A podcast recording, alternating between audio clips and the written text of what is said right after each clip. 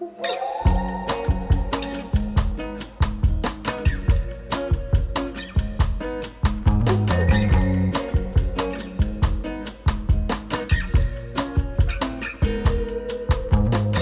大家好，我是女王，欢迎收听《女王幸福掏心话》这一集呢是扣扣扣粉丝敲完主题，对，因为我有希望说粉丝们大家喜欢听到我 podcast 聊什么呢？那我就来许愿让大家成真这样子。那这一集其实也蛮多人很想听的耶，叫做渣男这个主题。那些年我们遇到的渣男，我觉得聊渣男这件事情很简单，但是我要聊一下我人生中遇到的渣男，哎，那就是要跟大家分享我的悲惨故事了。其实因为很多人就觉得说，啊，我写两性。的文章啊，然后感觉好像蛮厉害的啊，或者是说，哎，我现在结婚，然后也蛮幸福，大家都会觉得说，哎呀，你就是人生胜利组啦，没有遇到坏人呐什么的。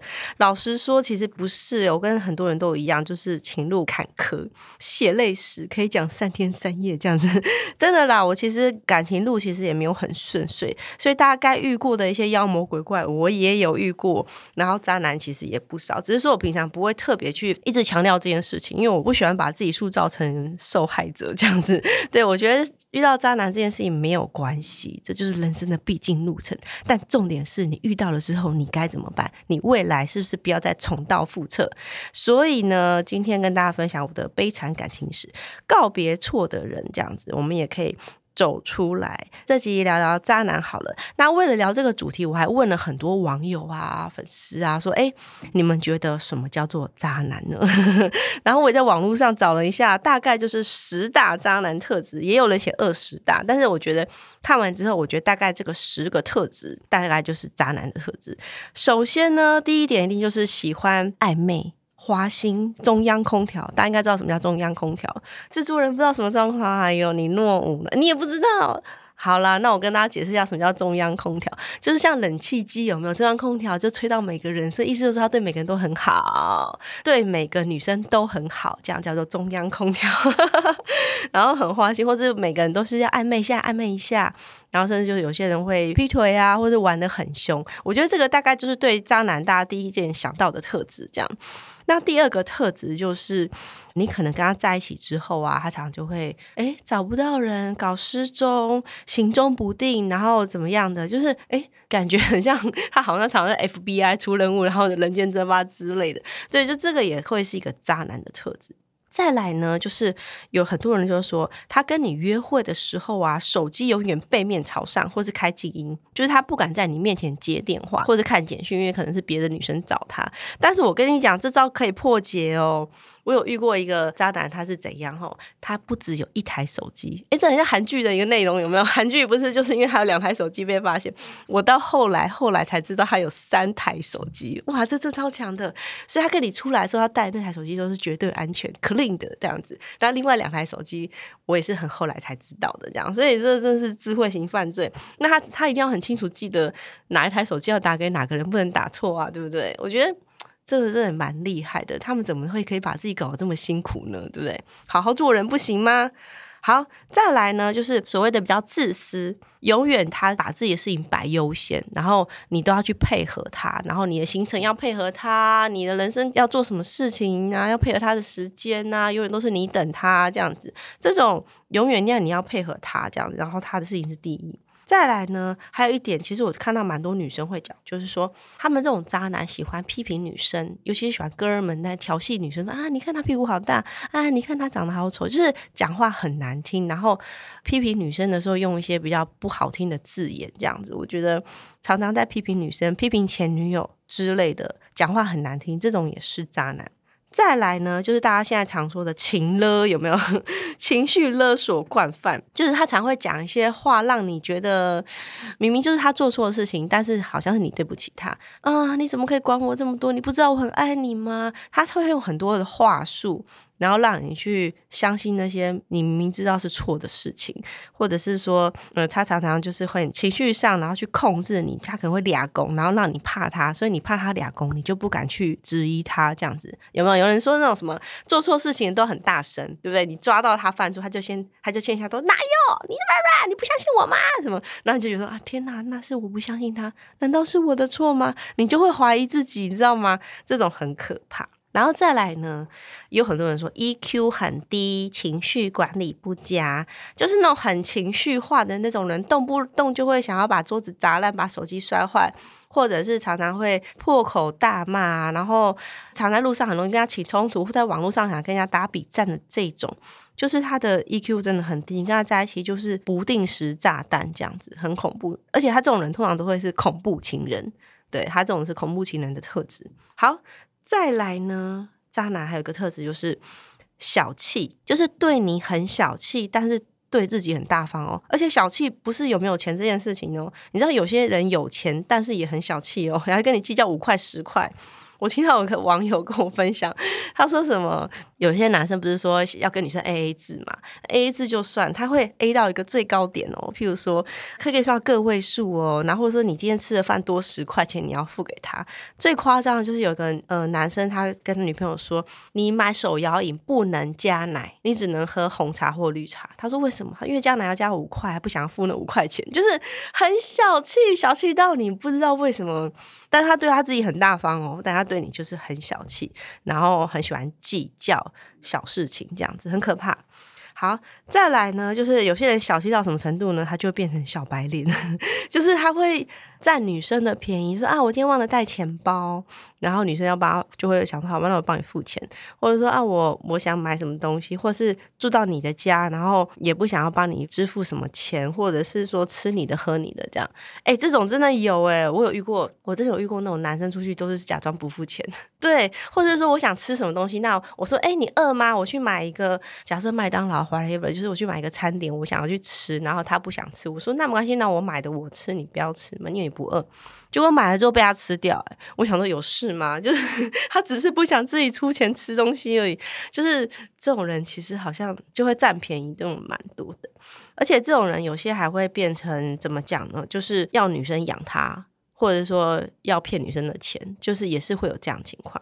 再来一个呢，我觉得很多人会讲，就是暴力行为，就是有些渣男，就是他真的会，不管是言语暴力或行为暴力，会动手。我觉得这种是零容忍呢，这种是完全不行。我觉得动手比花心还不能容忍。反正我觉得，因为这个已经造成你身体的伤害，这样子已经是可以去告他或者去验伤这样子。所以我觉得，呃，会动手的这种人，你这样小心。那动手通常会有个几个迹象，他可能摔东西啊，或者是说他容易去砸烂什么东西，下次可能就砸烂你的你啊之类的。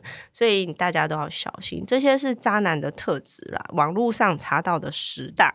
我自己遇到或者我自己觉得的渣男特质，大概就是花心啊，然后骗钱啊，对，劫财劫色没有，他就骗钱，然后大男人控制欲很强啊。或者是我觉得暴力形象也算，但是还好我没有遇过暴力的，就是我没有被打过，我没有，我还好没有遇过那种暴力，我觉得太可怕。然后或者是说乳蛇没有上进心，这个我也觉得没办法。对，那或者是说妈宝，对，有很多粉丝说，其实妈宝也是一种渣男的特质，就是在妈妈妈妈什么都是妈妈这样子。对，好啦，那我就跟大家分析了一下。网络上或大家觉得渣男特质，那我其实我必须要先说，虽然我人生中有遇到一些渣男，但我其实没有遇过真正的坏人。所谓的真正的坏人，就是譬如说会真的会打你受伤，或者把你抓去干嘛，或是真的会让你人生受到控制，或是违法。就我没有遇过那种真正的坏人啊，所以我还算是蛮幸运，可以苟活到 现在。对，就是他们可能个性有些缺陷，但他们不是真的坏人。那其实我现在回想起来，我遇过的渣男，其实他们也是有。好的时候，就是可能我们两个感情好的时候，或互相喜欢、相爱的时候，其实都是很好。那只是可能遇到某些事情，他露出了他的真面目，或者是说我们不愉快了之后，他才变成渣男。所以我必须平心而论，也不一定他们都一定是渣男，他们也有好的时候这样子。那有时候感情这件事情，就是。没有谁对谁错，这样子可能我做错了，他做什么错了什么事情，那两个人不愉快，闹分手，那可能就会变成渣男这样子。那我就分享几个案例，就是我遇过的渣男类型。噔噔，我我要很简短的讲，因为我觉得这样讲要讲三天三夜，所以我今天只能用很简短的案例遇到我遇到的类型讲，那大家也可以作为参考。首先呢，我有遇过一个，大概在我二十八九岁快三十岁的时候，遇到一个所谓的大男人类型。控制欲很强，然后重点是他是韩国人。我那时候不小心谈了一个异国恋，然后不小心在台湾认识一个从韩国来台湾工作出差的一个韩国人。对，那时候其实如果你是我的老粉，你肯定会知道这件事情。在无名小站时代，我有提过我跟这个人在一起，他也就是一个欧巴嘛。然后我们两个就是算是远距离，因为他回去韩国的时候，我们就是要远距离，所以就是来来回回谈了大概一段时间，可能有一年之类的吧，忘记。就是因为有时候他过来，那有时候我过去找他这样子。那其实他真的是很有魅力哦，因为。你知道吗？韩国男生我不知道为什么他们就是比较有大男人性格一点，可能他们就是男生比较强，所以他就会去做一些，譬如说保护你或照顾你的行为。然后可能当时他年纪也大我几岁，我就觉得哇，很像一个大哥哥这样子。因为我以前跟他在一起交往之前，我都是跟那种同年龄的男生在一起，那他就就相对来说，我觉得他比较成熟，比较稳重，工作也不错，然后也懂得保护我，所以我就真的很喜欢他，跟他在一起。可是慢慢的。他就流露出了一些你知道大男人的控制欲，他就会不喜欢你怎么样，就说你不可以怎么样。譬如说我那时候也蛮多朋友的，他就不喜欢我跟朋友出去，他就会干涉我的社交生活。譬如说那时候我刚开始已经成为女王，出了一两本书，然后开始有知名度，然后他也知道我的工作，但他就不喜欢，因为他就不喜欢别人就会称他说啊是女王的男朋友之类的。他就是你知道大男人的男生是不喜欢女朋友受欢迎。他就觉得说，啊，你好像就是比他受欢迎，或是我我受欢迎，然后他就会觉得他被冷落。他就会觉得他自己被冷落，所以呢，他那时候其实就有跟我讲说：“哎，如果你未来想要跟我结婚的话，你就不要当网络名人，或是你不要写作。就是像韩国很多很多人结婚，女生都是当家庭主妇这样子，男主外女主内。重点是我想想，唉，这是我要的人生吗？我那时候真的很很疑惑，就是我真的为他放弃，然后跟他在一起，maybe 有天结婚，然后就变家庭主妇，然后住在韩国，然后人生地不熟，语言又不熟之类这样子。”我就是有挣扎过，然后我想说，因为我那时候工作刚开始很顺利，我也很喜欢写作这件事情，要放弃吗？我就很挣扎。那那时候也跟他因为这样子很多不愉快，常常吵架啊，什么什么，因为我觉得观念想法差太多了，很容易吵架。后来我就觉得说不对啊，我觉得应该是他如果喜欢我、接受我，应该要支持我的工作或我喜欢的事情，而不是要我放弃什么事情跟他在一起，而证明我很爱他。所以后来我们就分手了，这样子。对我觉得分手也好，不然大家现在看不到我，我可能在韩国演泡菜。没有，我意思就是说，就是我觉得选择了不同的路，可能就造就你不同的人生。那那时候我会觉得这不是我要的人生，所以我就跟他分手，也没有什么不。开心就是真的是理念不合，对。然后再来呢，第二种类型就是花心男。花心男，我真的认真算一下，好像有两三个。我觉得，我觉得好像每个女生，我不知道啦，就是很容易遇到哎。所以我来分享一下。为什么花心男可以遇到两三个？因为有的长，有的短。对，那比较长的这个类型，就是在我二十几岁的时候遇到一个男朋友，然后那时候我就是我比较肤浅，我喜欢帅哥这样。然后那个男朋友就是长得真的蛮帅，所以相对来说，他旁边的女生就会很多。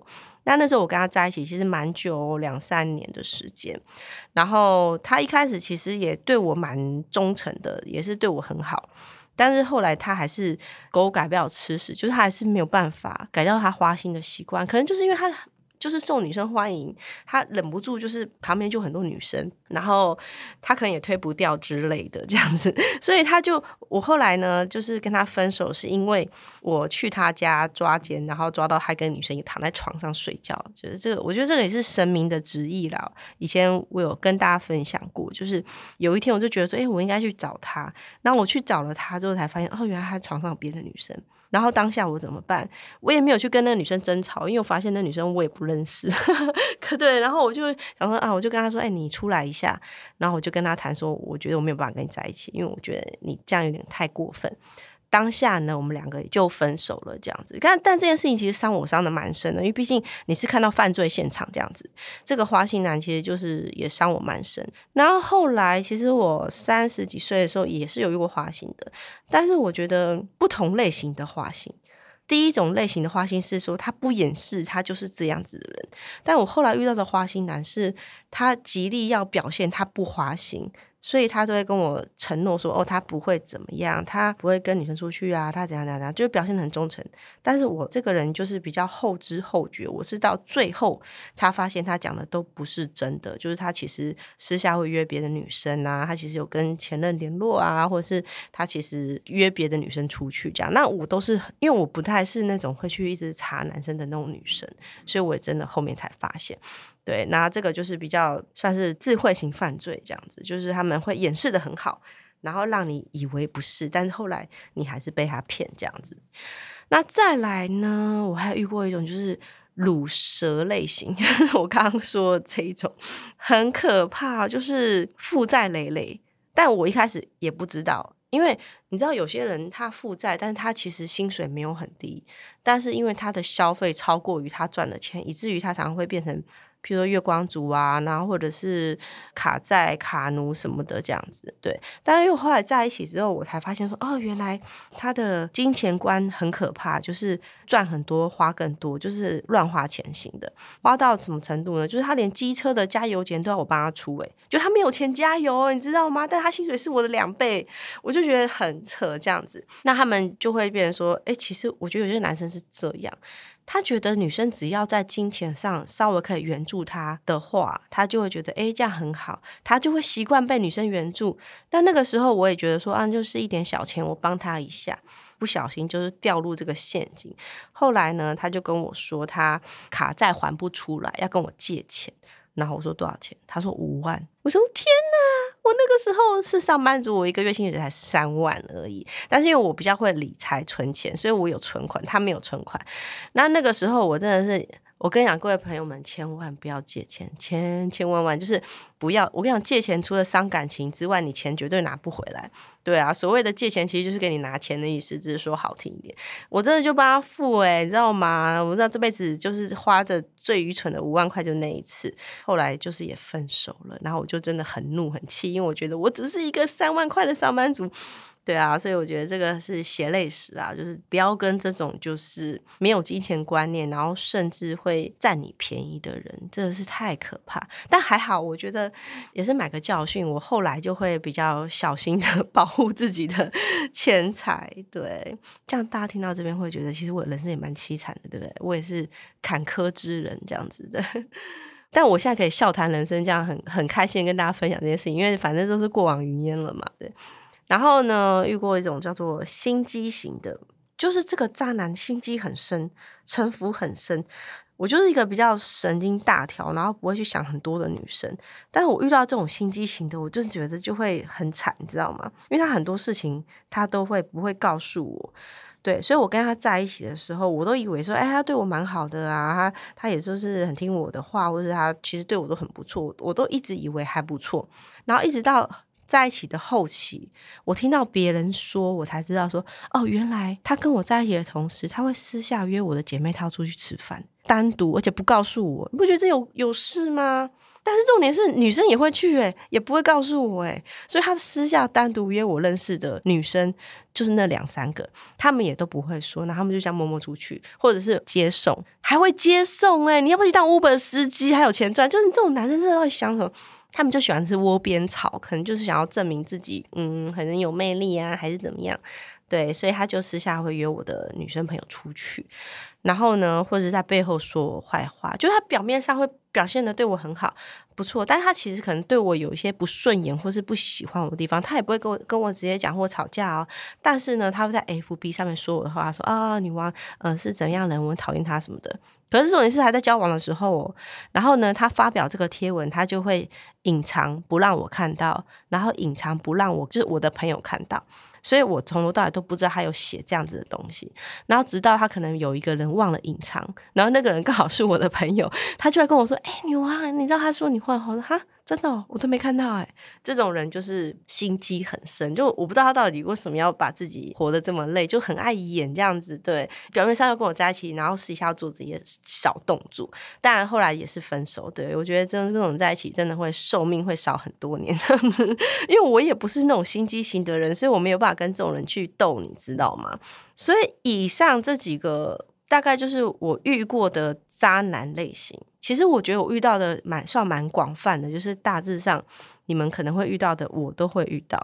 对，但是其实我觉得我个人有个优点，大家一定要学习起来，就是不管我遇到什么样的渣男，我分手之后我都不会联络。对，因为我不想要再跟这些人有牵扯。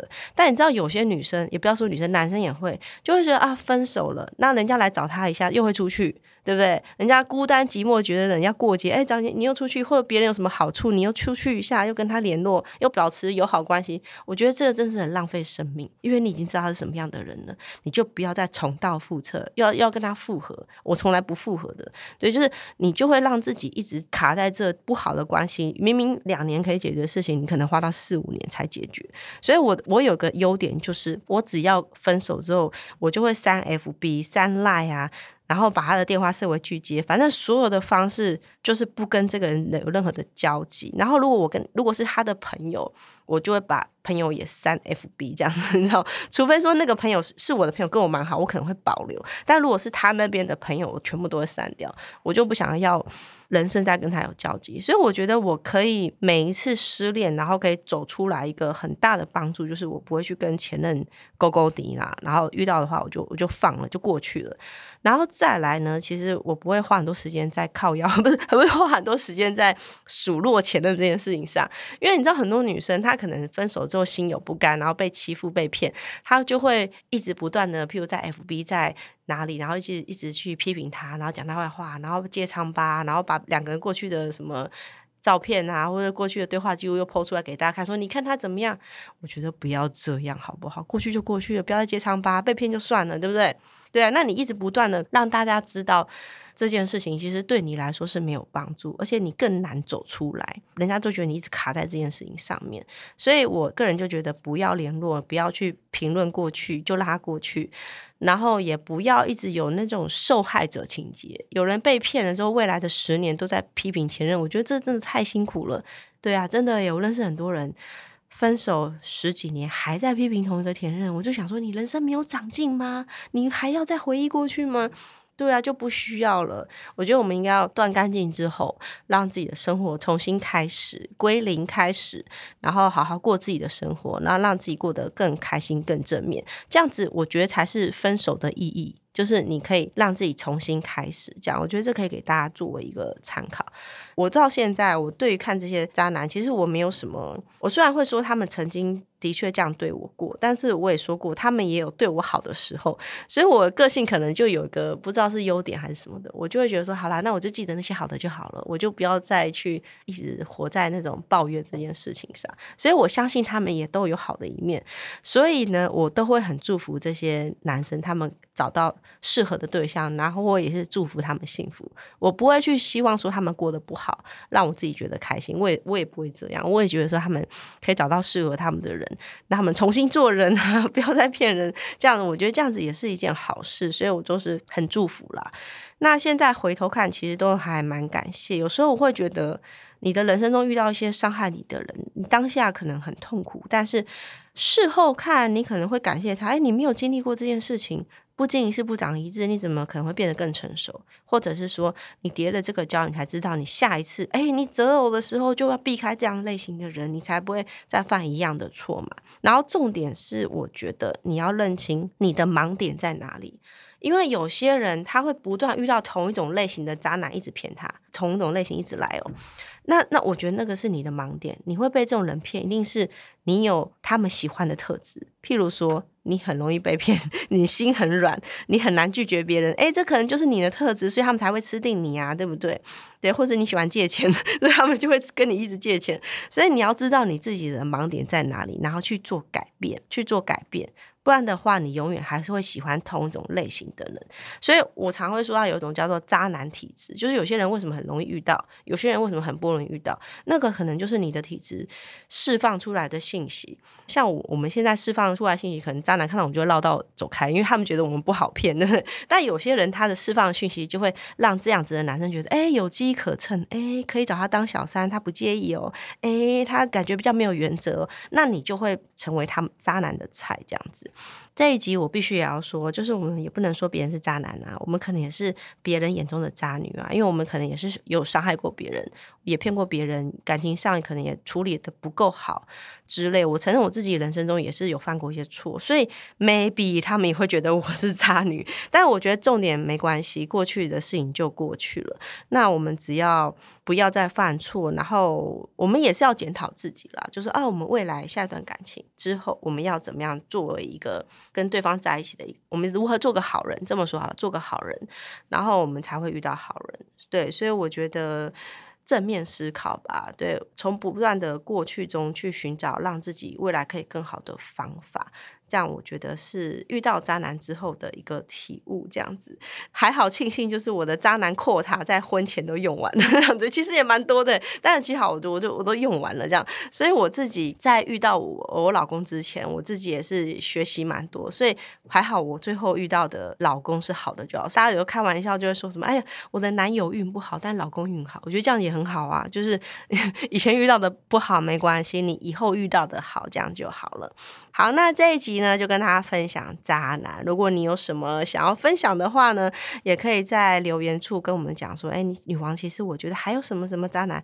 其实也都可以跟我们一起分享。那希望大家在感情路上啊，就是嗯要小心谨慎，因为现在其实蛮多感情诈骗，然后或很多都很多，所以大家谈感情的时候也要多看多听，小心一点，然后也不要一头热，然后把自己整个栽进去。尤其是钱财要保护好，这是最重要的喽。好，谢谢大家收听。